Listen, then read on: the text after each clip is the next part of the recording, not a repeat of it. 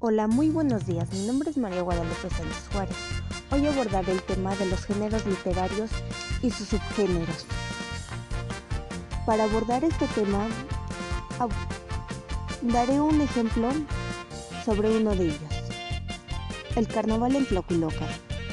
Durante los siglos XVII y XVIII había un auge en el estado de haciendas agrícolas cuyos dueños de origen español añoraban su vida de lujos europeos, por lo que constantemente realizaban grandes fiestas a las que por supuesto no tenían acceso los peones o indios de las haciendas. Estos como respuesta realizaban fiestas en las que imitaban a sus patrones, satirizando su música, su forma de vestir, de hablar, de su vida burguesa con refinamiento europeo. El carnaval en Tlaculocan llegó a principios del siglo XX. El pueblo se iba a las calles, plazuelas o centros de reunión a realizar sus sátiras conservando viva la imagen de los patrones, de los, de los capataces y aprovechaba su libertad para burlarse de los personajes. Su danza. La danza que se baila en San Francisco Tlacuilocan es del tipo de cuadrillas, conocidas como dobles, que se constan de 10 números o coreografías. También se bailan lanceras y francesas, cada una de 5 números.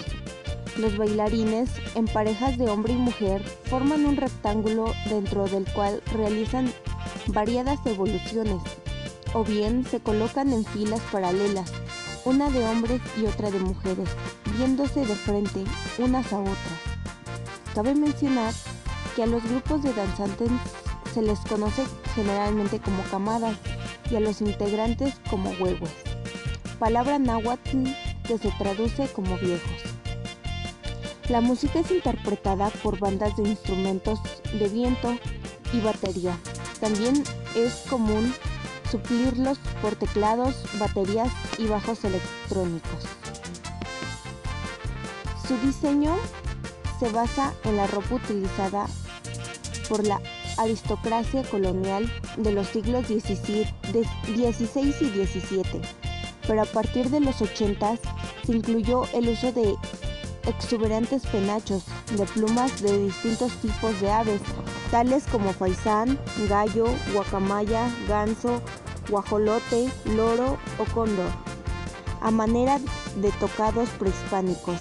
En 2009 se introdujeron plantis, estándares de guerra que llegan a contener 2.000 plumas y medir hasta 3 metros, siendo San Francisco Tlacuilocan el pionero en la introducción de este tipo de accesorio. También se utilizan castañuelas y cascabeles para simular los chasquidos que hacían las monedas en los bolsillos de, los hacendados españoles al caminar. El carnaval se celebra desde el sábado previo al miércoles de ceniza de cada año, como celebración de fraternidad, ya que en 2012 la comunidad fue nombrada como pueblo de la fraternidad de las danzas de carnaval en Tlaxcala, evento cultural donde se reúnen anualmente grupos dancísticos de diversas comunidades de Tlaxcala y también países exteriores. Este fragmento se cataloga como género de narración porque es el desarrollo verbal de una serie de sucesos relatados de manera ordenada y específica, ya sean reales o no. Y su subgénero sería la leyenda,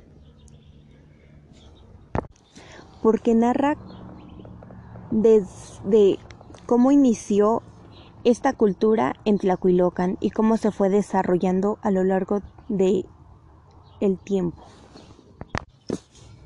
Las leyendas son relatos breves que suelen basarse en eventos y personajes reales, los cuales son embellecidos y exagerados en la narración.